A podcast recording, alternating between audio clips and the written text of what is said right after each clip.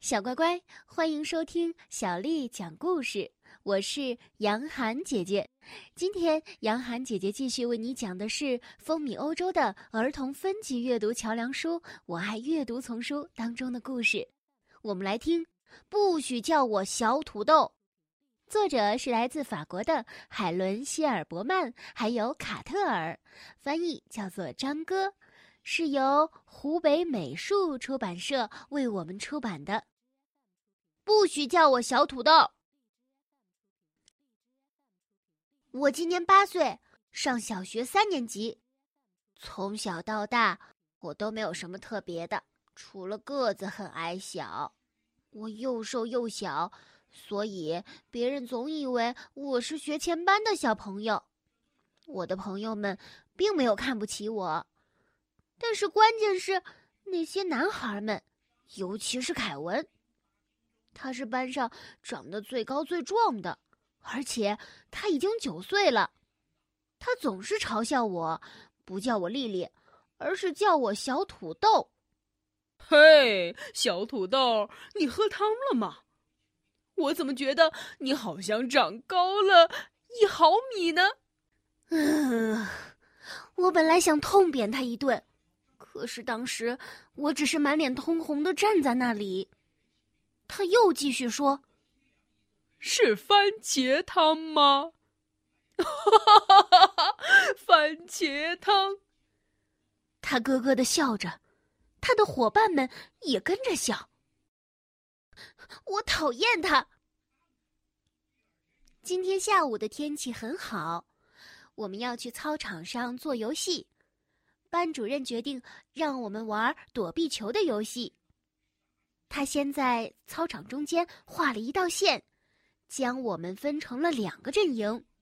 接着，在每块领地的最后面画了一座监狱。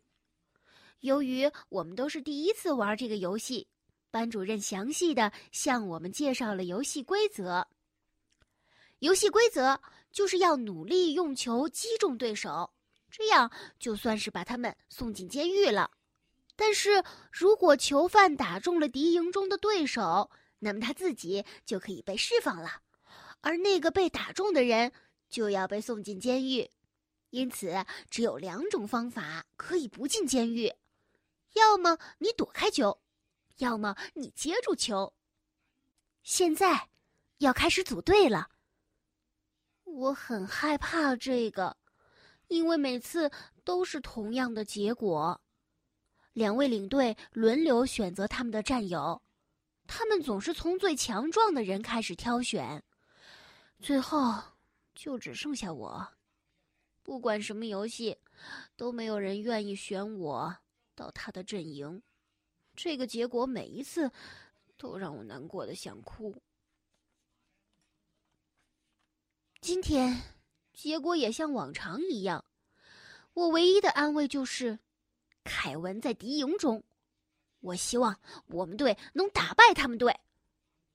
游戏开始了，一开始男生们只把球丢给男生，但是他们马上就意识到游戏局势停滞不前，因此他们改变了策略，他们开始到处扔球，所有人都互相扔球，游戏渐渐变得有意思了。渐渐的，两座监狱都满了。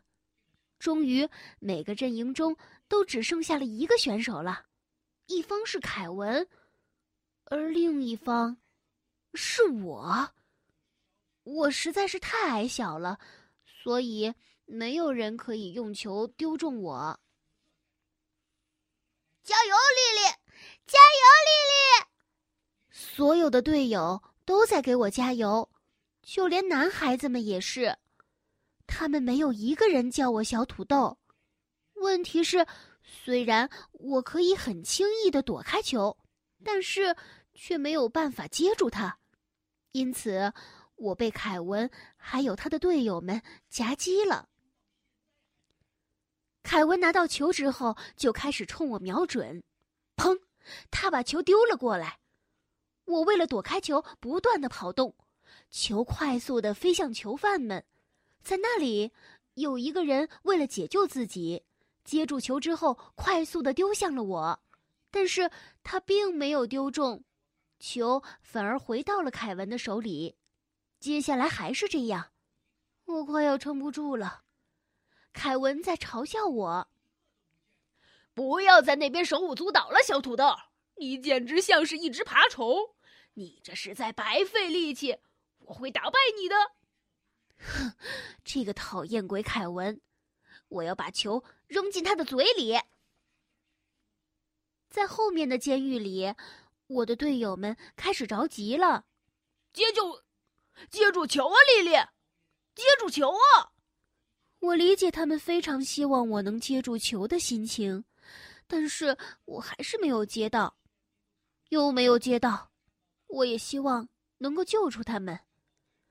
只有一件事情能够拯救我，那就是。下课铃声，我不能在这之前倒下。我想要告诉他们所有人，我丽丽绝不会让我的队伍输掉，即使我已经没有力气了，这个信念仍然支撑着我。叮铃叮铃，哦，这场灾难终于结束了。当铃声响起的那一刻。凯文正好接住了球，我完全没有想到，球简直就像炮弹一样击中了我的胸部。哦，我差点一口气没喘上来，就重重的摔在了地上。仅仅是一下子，虽然不是很疼，但是我却哭了出来。凯文，凯文打败了我。谨慎起见。班主任还是把我送到了医务室，因为只剩下一个小时就放学了。护士决定让我留在医务室观察一下。四点半的时候，我离开了医务室，回教室去拿书包。走到门口的时候，我发现了一个惊喜。那个惊喜在等着我，是凯文。他还想把我怎么样？只听他对我说道：“刚才非常对不起，我没想打疼你的。”呸！他以为我会相信他吗？我问他：“是班主任让你来跟我道歉的，是不是啊？”啊，不是的，我向你保证，我看到你哭的时候，我就明白了，我不应该那么用劲儿的。高大。强壮，像野兽一样的凯文，竟然来请求我的原谅，我还奢望些什么呢？他继续说：“而且，我想要跟你说，你玩的真是太好了，你太棒了，小土豆。”我不叫小土豆，我讨厌你！我大声的吼道。我走上了楼梯，气愤的浑身颤抖。我回教室收拾好东西，一声不吭的回家了。我讨厌凯文，我讨厌全世界。我想，我不再讨厌全世界了，我只讨厌凯文。从那天起，他就不再试着跟我讲话了，他甚至不再嘲笑我了。大概是我那天对他大吼大叫，吓到了他，所以他现在。也不敢来打扰我，这样最好。这天早晨，我非常希望下雨，因为今天又有一节体育课。不幸的是，今天是个大晴天。班主任对我们说道：“上一次我们那个躲避球的游戏并没有真正结束，这次我们再来一局。不过一定要记住，友谊第一，比赛第二。”哦不，为了避免矛盾，将由我来帮你们组组。嗯，为了避免矛盾，将由我来帮你们组队。好，首先是凯文和丽丽，你们同队。啊，多么可怕呀！我要和最糟糕的敌人在同一个阵营。班主任继续分组。他把不喜欢对方的学生们分在一个队里，并且拆开了那些关系很好的小伙伴们。他说：“这是为了两个队伍能够更加平等的竞争。但是我却觉得，他组建的队伍实在是太奇怪了。游戏开始了，其实跟上一局的情况差不多，因为在快结束的时候，场上只有三个自由的选手，一方是约恩，另一方是凯文和我。约恩是凯文最好的朋友，他也很强壮。现在他拿着球。他把球从我们的头顶上扔到监狱里的人身上，他希望可以救出一个队友。约恩如果瞄准凯文是不会成功的，因为凯文可以抓住所有扔过来的球，要想打中我也很困难，但还是可能的。因此，他转移了目标，我成了约恩的目标，也成了敌营囚犯们的目标。我真的是累极了，约恩也开始着急了。他疯狂的跑着，用力跳了起来，用令人难以置信的力量把球冲着我扔了过来。结果，发生了一件令人完全没有料到的事情：凯文扑过来接住了球。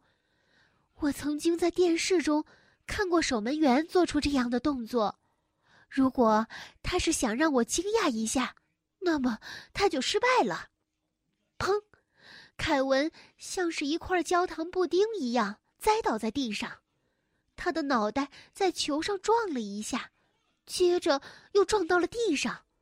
所有的人都忍不住大笑起来，但是凯文却一动也不动。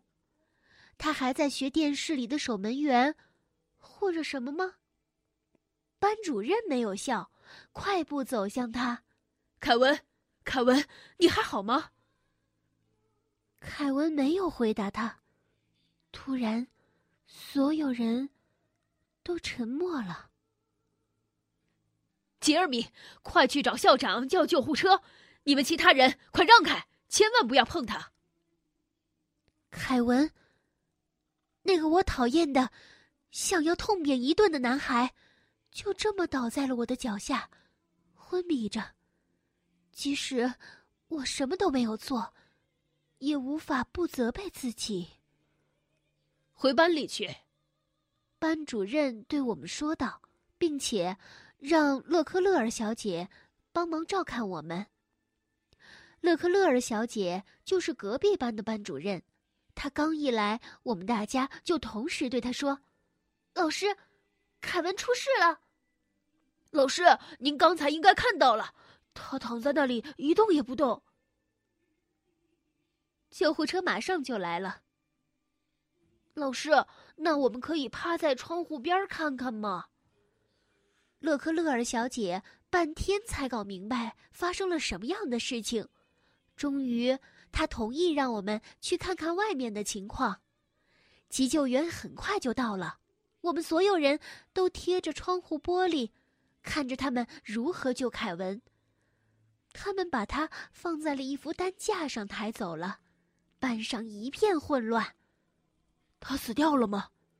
如果他死掉了，为什么不是警察来？你们说，约恩会不会进监狱？也许我们再也见不到凯文了。而我。则像是个木乃伊一样待在那里。这场闹剧还没有结束吗？勒克勒尔小姐让同学们恢复了秩序。终于，班主任回来了，每个人都安静的坐回了自己的座位上。他给我们带来了新的消息：凯文已经醒过来了。明天我们会知道更多详细的情况，但是。你们不需要担心，好吧？我只有我，还是非常担心。班主任的话一点儿都没有让我放心下来。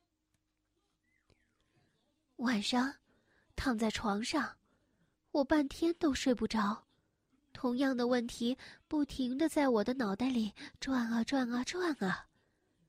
为什么凯文要接住球？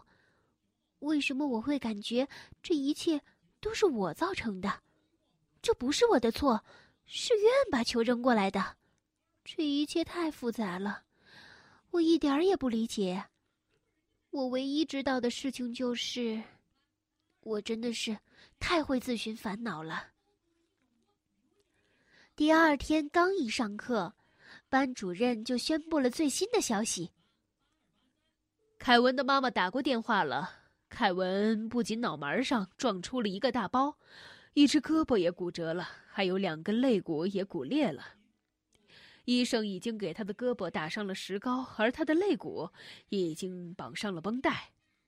凯文应该尽量避免移动，尤其是刚开始恢复的时候。在一阵阵的“哦，哦天哪！”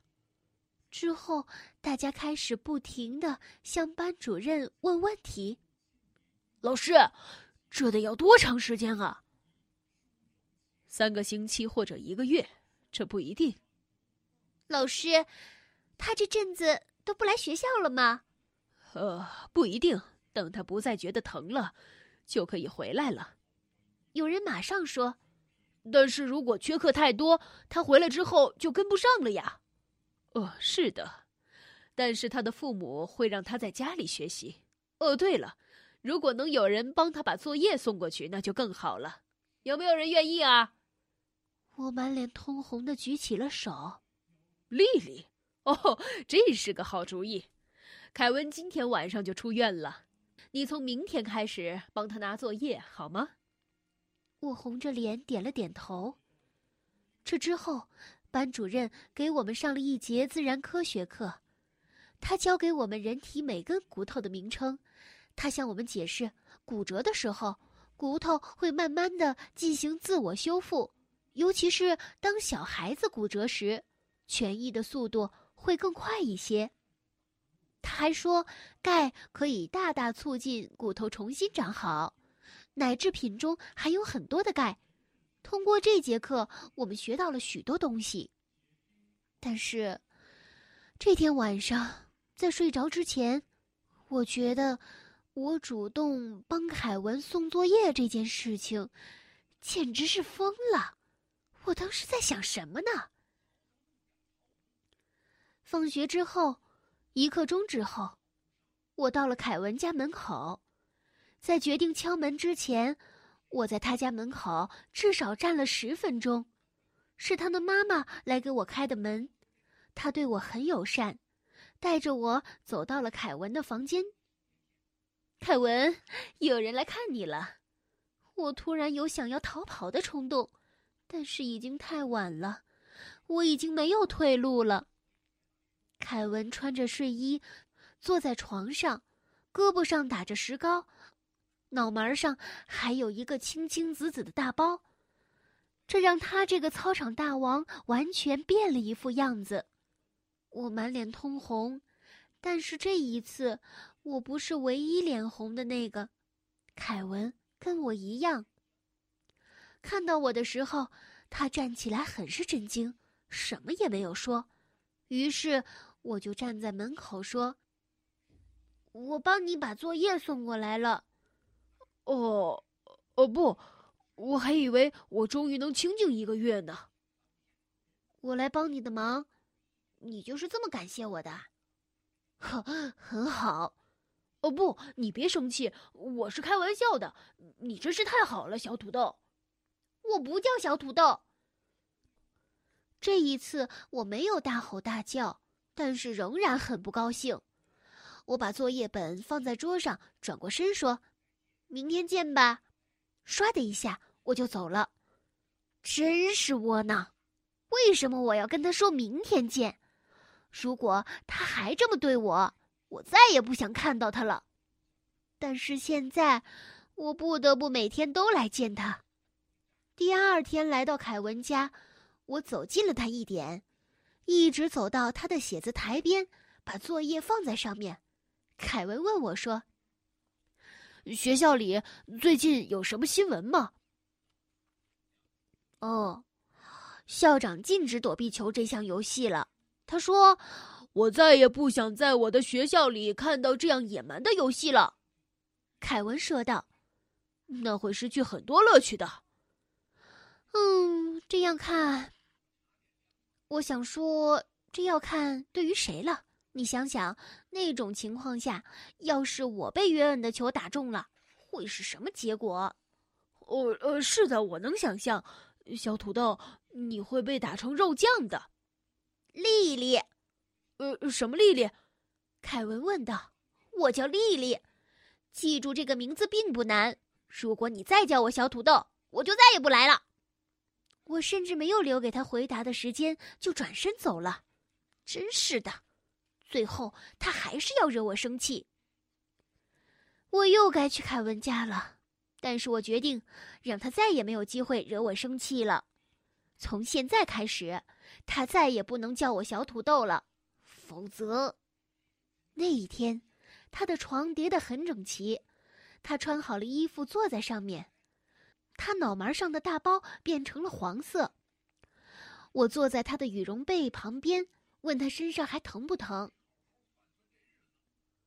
呃，是的，我一笑、一咳嗽或者打喷嚏的时候就会疼。就在跟我说话的时候，他拽着我的手，让我摸摸他骨裂的那两根肋骨。我感觉我的脸红了，我肯定他是故意的。他放开了我的手，问我：“哦，对了，你愿意在我的石膏上签个名吗？你是第一个哟。”我一把接过他递给我的钢笔，在石膏上签上了我的名字。他高兴地转过头，迫不及待的想要看看结果。看呀，丽丽，这是你给我签的。丽丽，他终于叫我丽丽了，这简直就是一个奇迹。我问他：“怎么了？干嘛这么激动啊？”我看了看凯文的石膏。哦不，这不是真的！我签的竟然是小土豆。小乖乖，今天的故事就为你讲到这儿了。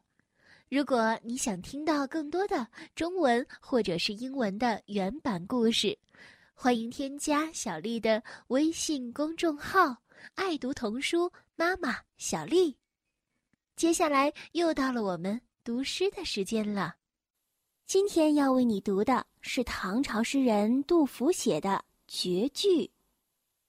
绝句，杜甫。江碧鸟欲白，山青花欲燃。